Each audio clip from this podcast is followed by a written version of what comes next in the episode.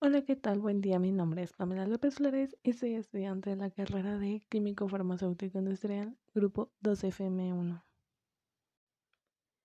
El día de hoy estaremos hablando acerca de presión hidrostática y para ponernos un poco de contexto, me gustaría que recordaras alguna vez que hayas ido al mar, una alberca, una piscina o que simplemente hayas sumergido tu rostro o tus manos en un balde con agua. ¿Ya lo recordaste? Perfecto. Bueno, seguramente te habrás percatado que cuando lo hiciste, entre más sumergías la parte de tu cuerpo que estuvieras sumergiendo, sentías una sensación un poco extraña y en el caso de tu rostro, sentías una ligera molestia en tus oídos. Seguramente lo sentiste, ¿no es así? Bueno, pues todo esto tiene una explicación científica. Esto se debe a la presión que está ejerciendo el agua sobre tu cuerpo. A esta fuerza se le llama presión hidrostática. ¿Pero qué es en sí la presión hidrostática? Bueno, con este concepto nos estamos refiriendo a un fenómeno que se hace presente en fluidos en reposo dentro de un contenedor, los cuales están ejerciendo una fuerza constante y continua en todos los puntos del contenedor en el que están y todos los objetos que están siendo sumergidos dentro de él. En el ejemplo anterior nosotros éramos el objeto que estaba siendo sumergido.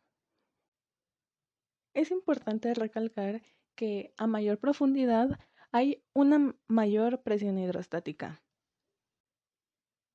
Por eso, entre más vamos bajando en el mar o en una alberca, vamos sintiendo una mayor molestia en los oídos.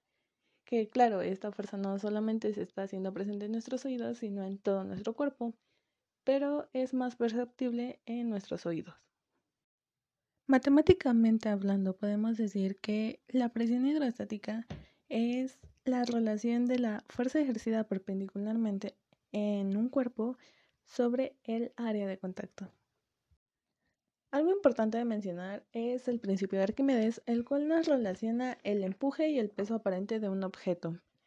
Bueno, antes que nada, el empuje es una fuerza que se va a hacer presente en el objeto que estamos sumergiendo en un fluido, el cual nos va a empujar hacia arriba al objeto que estamos sumergiendo. Es decir, se opone a el hundimiento de este, por decirlo de alguna manera.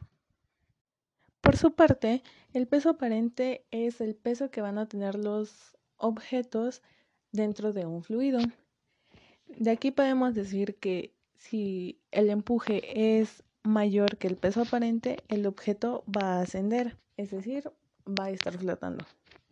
Si el empuje y el peso aparente son iguales, el objeto se mantiene en equilibrio. Y si el empuje es menor que el peso aparente, este va a descender. Es decir, el objeto se hundirá.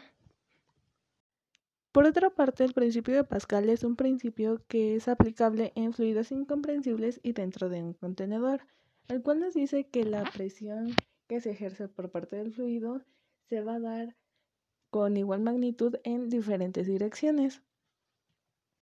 Como ejemplo de este último principio tenemos la prensa hidráulica, la cual nos ayuda a disminuir el esfuerzo que es aplicado para obtener una mayor fuerza.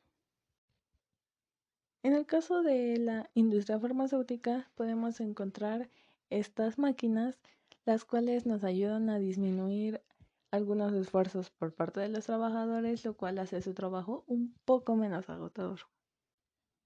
Asimismo, el principio de Arquímedes también tiene muchísimas aplicaciones, pero una bastante común y que nos puede resultar un poco más familiar a todos es cuando vamos a nadar, ya que si una persona no sabe nadar, dado a que somos más densos que el agua, tenderíamos a hundirnos. Sin embargo, si una persona sabe contener el aire, llena sus pulmones de aire y este al ser menos denso que el agua nos ayuda a flotar.